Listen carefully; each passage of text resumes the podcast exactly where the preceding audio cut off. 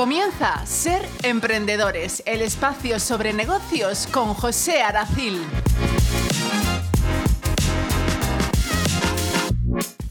Vamos Rosario, que es viernes, ya tenemos la semana hecha.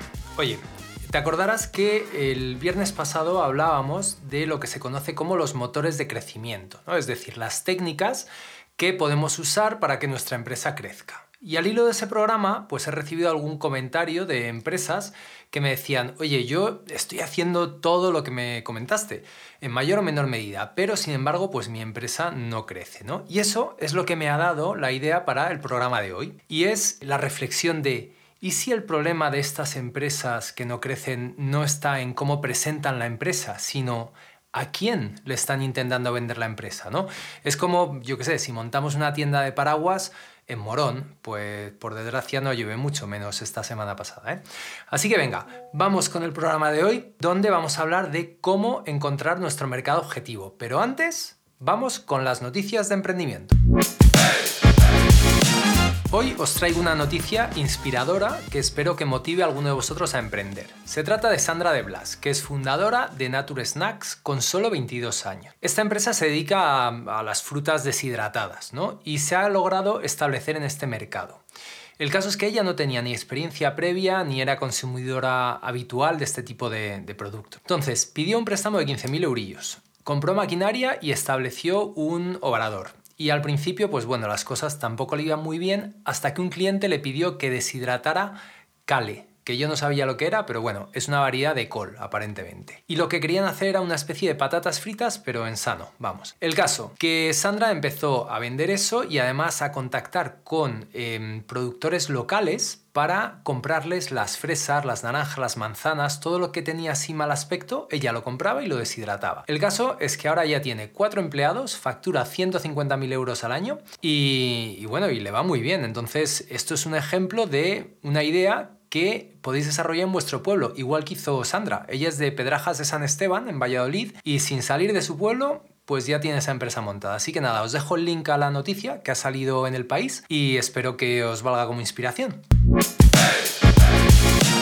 Vamos con la sección de entrevistas. Hoy he estado charlando con David Maguilla y David Benítez de la empresa Broken Mind Productions de Morón de la Frontera. Y ellos se definen como una empresa que ayuda a otras empresas a mejorar su imagen de marca por medio de contenidos audiovisuales en el mundo digital. Y en la entrevista de hoy les he hecho varias preguntas para ver si tienen claro quién es su mercado objetivo. Vamos a escucharlo. ¿Quiénes son vuestros clientes? Bueno, nuestro cliente verdaderamente es cualquier tipo de empresa eh, que necesite vídeo. Y hoy en día, como estamos en un mundo digitalizado, eh, verdaderamente podrían ser todas las empresas que quieran tener presencia en Internet. El problema de esta contestación es que si tus clientes son todas las empresas a nivel global, porque no ha especificado más David, también compites con cualquier otra empresa que genere contenido audiovisual a nivel global. En este caso hubiera sido más acertado utilizar lo que se llaman variables de segmentación. Por ejemplo, ¿Dónde viven esos clientes? Si estamos en la campiña sevillana, hubiera tenido más sentido centrar el tiro en aquellas empresas que estén probablemente pues, en Sevilla, en Morón, en Aral, en los alrededores. También podríamos haber segmentado desde un punto de vista demográfico, es decir, ¿a qué edad, a qué sexo me estoy dirigiendo? ¿Estoy centrándome en empresas, digamos, con un perfil mucho más mayor o con un perfil mucho más joven? Por ejemplo, otra variable hubiera sido la segmentación firmográfica, es decir, qué tipo de empresa es o qué, en qué sector opera. En nuestro caso, hubiera tenido mucho sentido centrarnos en empresas dedicadas al mundo del aceite o de la aceituna. Otra variable que podría haber usado David es la variable psicográfica, es decir, ¿Cómo son esos clientes que me compran? ¿Son clientes rurales? ¿Son clientes urbanos? ¿Son clientes más pijos? ¿O son clientes más, no sé, y por último, yo hubiera usado una variable actitudinal, es decir, cómo ven el mundo esas empresas o las personas que compran a esas empresas. Un ejemplo muy claro para variable actitudinal sería el concepto verde que hay a día de hoy, ¿no? Hay muchas empresas que solamente compran a aquellas empresas que hacen cosas buenas con el medio ambiente, que son responsables, que utilizan, por ejemplo, empaquetados reciclados, que no utilizan plástico, eh, que tienen bajas emisiones, cosas así. Vamos a ver la siguiente pregunta. ¿Por qué os compran a vosotros y no a otros? Yo creo porque mm, podemos aportar un punto de vista más, nuevo, más fresco, eh, más estético, que quizás otras empresas no, lo ofrecen, o simplemente confían en nuestra creatividad, que también nos gusta destacarnos por, eso, o porque simplemente eh, creen que, lo podemos hacer mejor que, otras empresas o porque nos ha encontrado antes que otras empresas. Para contestar a esta pregunta de forma correcta, tenemos que pensar en cuál es la salsa secreta de nuestra empresa. Es decir, ¿qué nos hace únicos? Debemos evitar utilizar palabras genéricas. ¿Por qué? Porque el resto de empresas que estén en nuestro mismo sector y con las que competimos lo más probable es que utilicen las mismas, con lo cual tenemos que intentar diferenciarnos. Cuando estamos empezando, una forma muy fácil de diferenciarse es centrarse en un nicho muy específico. Por ejemplo, contestando a la pregunta de por qué te compran los clientes, yo hubiera dicho, porque soy la única empresa que es capaz de realizar fotografía y vídeo de producto relacionado con el aceite y las aceitunas. Eso haría que automáticamente me diferencie de todas aquellas empresas que hacen fotografía de producto en general o vídeos o posicionamiento en redes en general. Yo soy el mejor en posicionar productos relacionados con el aceite y con las aceitunas. Y eso automáticamente ya me está posicionando como una mejor opción para aquellos clientes que buscan precisamente eso. En este caso, Broken Mind lo que tienen que hacer es encontrar cuál es su nicho. Vamos con la siguiente pregunta. Sería fantástico que cualquier empresa a la que llegáis os compre, ¿no? Pero supongo que hay algunas que no os compran. ¿Y esas que no os compran, por qué no os compran? Bueno, pues verdaderamente eso no tenemos una razón todavía definida del todo, o sea, no, tenemos como una razón, eh, pero sí que es verdad que en los casos que nos hemos encontrado de que hemos mantenido la reunión y demás y, y el tema del presupuesto y demás se lo hemos enviado y eso, es que verdaderamente ellos en el caso cuando nos han rechazado, ellos no tenían claro lo que hacer. Tan importante es definir nuestro cliente o mercado objetivo como definir aquellos clientes con los que no queremos trabajar, porque esos son los que nos van a hacer perder el tiempo principalmente.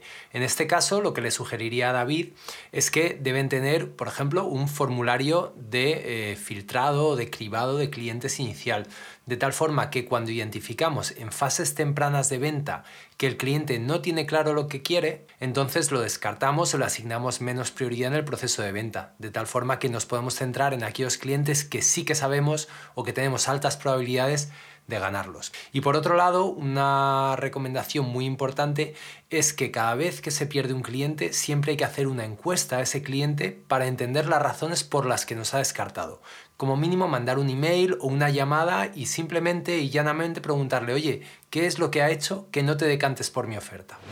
Ahora lo que me gustaría es que me describáis cómo son las empresas que os compran o vuestras empresas objetivo, es decir, vuestro cliente ideal. Bueno, pues nuestro cliente ideal yo creo que sería una empresa que quiere 100% mejorar su marca, mejorar su empresa, tiene su, eh, su visión clara eh, tiene, sabe lo que quiere y, no tiene miedo a apostar por, por calidad. Una técnica muy buena para definir cómo es un cliente es definir qué problema tiene ese cliente, de tal forma que todas aquellas empresas que comparten ese mismo problema ya sabemos que es objetivo nuestro. Además, volviendo al tema del nicho, si somos capaces de identificar ese problema común en las empresas y nosotros damos esa solución y es una solución muy específica y de nicho, va a ser que el cliente vea que empatizamos con él, que entendemos qué problemática tiene y la sabemos solucionar. Vamos con la última pregunta. Una vez que encontráis estas empresas, ¿Qué es lo que ven ellos en vosotros que os diferencia del resto? Bueno, sobre todo lo que hacemos nosotros, una vez que ya adquirimos, la, podemos tener la oportunidad de tener reunión con nuestros clientes y demás, en el momento que enseñamos el portfolio que tenemos y tenemos una reunión con ellos de la visión que nosotros tenemos hacia su producto, porque también nos interesa a nosotros empresas que tengan una productocracia muy buena, es decir, que tengan un muy buen producto al que enseñar, porque si tienes un buen producto y haces un buen vídeo, prácticamente tienes ya una gran parte de la venta realizada. Si os fijáis, David nos ha dado una contestación muy buena para la pregunta de cómo son tus clientes, aquellos que tienen un buen producto. Para contestar a esta última pregunta de forma correcta, lo que tenía que haber hecho David es hablar de aquellas cosas que le hacen único y que además los clientes valoran de él. Volviendo al ejemplo de las aceitunas y el aceite que decía antes, imaginaros que, no sé, David antes trabajaba en un molino o tiene un familiar que tiene un molino, entonces entiende muy bien ese proceso y hace que sea capaz de transmitirlo en su fotografía de producto o en sus vídeos mejor que nadie. Eso le diferenciaría del resto y le permitiría definir mucho mejor cuál es el mercado objetivo, a qué tipo de mercado tiene que dirigirse. Entonces, para terminar, os dejo el resumen de las preguntas que os tenéis que hacer vosotros para definir vuestro mercado objetivo, a quién le vais a vender. Son, ¿quiénes son tus clientes? ¿Por qué te compran? ¿Por qué no te compran? ¿Cómo son? ¿Y qué ven en ti? Dedicad tiempo a contestaros esas preguntas a vosotros mismos y veréis cómo empezáis a vender más. Vamos con la sección recursos, que la teníamos un poquito olvidada, y aquí es donde os aviso de algunas subvenciones que creo que os pueden interesar. Como es esta que han lanzado en la Consejería de Empleo, Formación y Trabajo Autónomo. Es para pymes y eh, son subvenciones destinadas a proyectos e inversiones en prevención de riesgos laborales.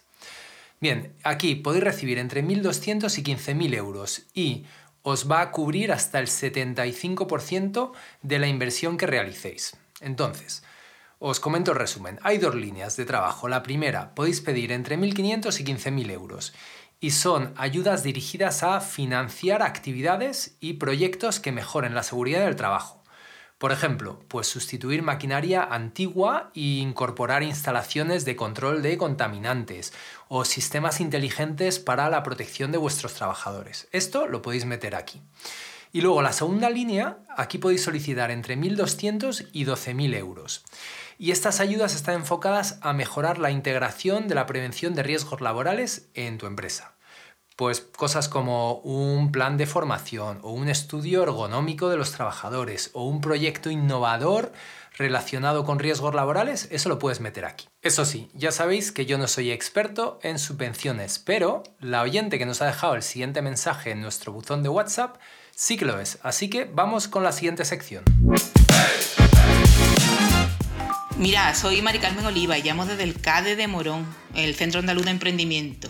Quería comentar que bueno, que aquí desde el CADE tramitamos e informamos de todas las subvenciones que existen para personas emprendedoras y empresas. Y además que sepáis que también asesoramos para la constitución, el alcalde autónomo, las sociedades, en realidad con todos los servicios relacionados con el emprendimiento. Entonces, bueno, que todos los oyentes sepan que estamos en el Polígono Industrial Tejar de Carmona y que podéis pedir cita previa en el teléfono 955 13 60 47. Muchísimas gracias, un saludo. Pues ahí queda dicho, cualquier necesidad que tengáis de emprendimiento o empresas, os acercáis al CADE, que son súper majos y os van a ayudar. Y os estaréis preguntando, ¿dónde puedo mandar un mensaje como el de Mari Carmen? Bueno, pues en las notas del podcast está el número de WhatsApp y también una dirección de correo electrónico por si os da vergüenza hablar en antena. Y si me estáis escuchando directamente en la cadena SER, una vez más, que sepáis que esto está en podcast, en vuestra plataforma favorita, en Spotify, en el iTunes, en el Google, en todos lados. Buscáis Radio Morón Podcast y ahí salimos. Pues Rosario, hasta aquí hemos llegado. La semana que viene más en otro programa de Ser Emprendedores.